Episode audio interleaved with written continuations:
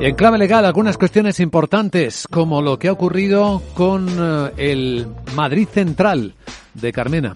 Ha dado el juez la razón precisamente al actual alcaide, eh, alcalde, señor Almeida. Vamos a verlo con nuestro abogado Arcadio García Montoro. Buenos días, abogado. Buenos días, Luis Vicente. ¿De qué hablamos? Pues de que la novedad en Madrid Central es precisamente que no hay novedad. El Tribunal Supremo ha respondido que por mucho que se recurra a él, no está para hacer un mero reexamen del pleito.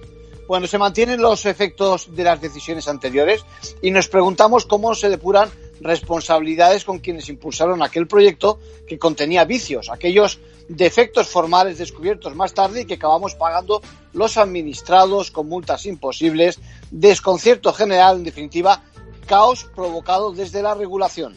Hay otro tema importante y va a ir sobre ello nuestra entrevista a Capital, los autónomos riders que van a ser asalariados, el cambio que ha hecho el Consejo de Ministros modificando el Estatuto de los Trabajadores.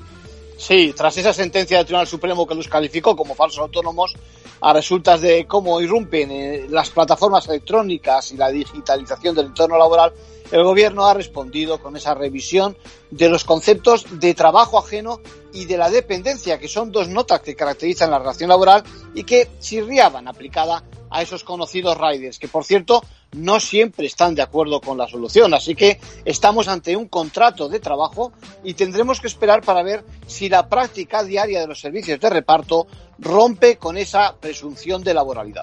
Al Tribunal Supremo se le acumula el trabajo y ahora más, ¿no? A la espera de pronunciarse sobre las restricciones de derechos por la pandemia que le piden algunas comunidades autónomas.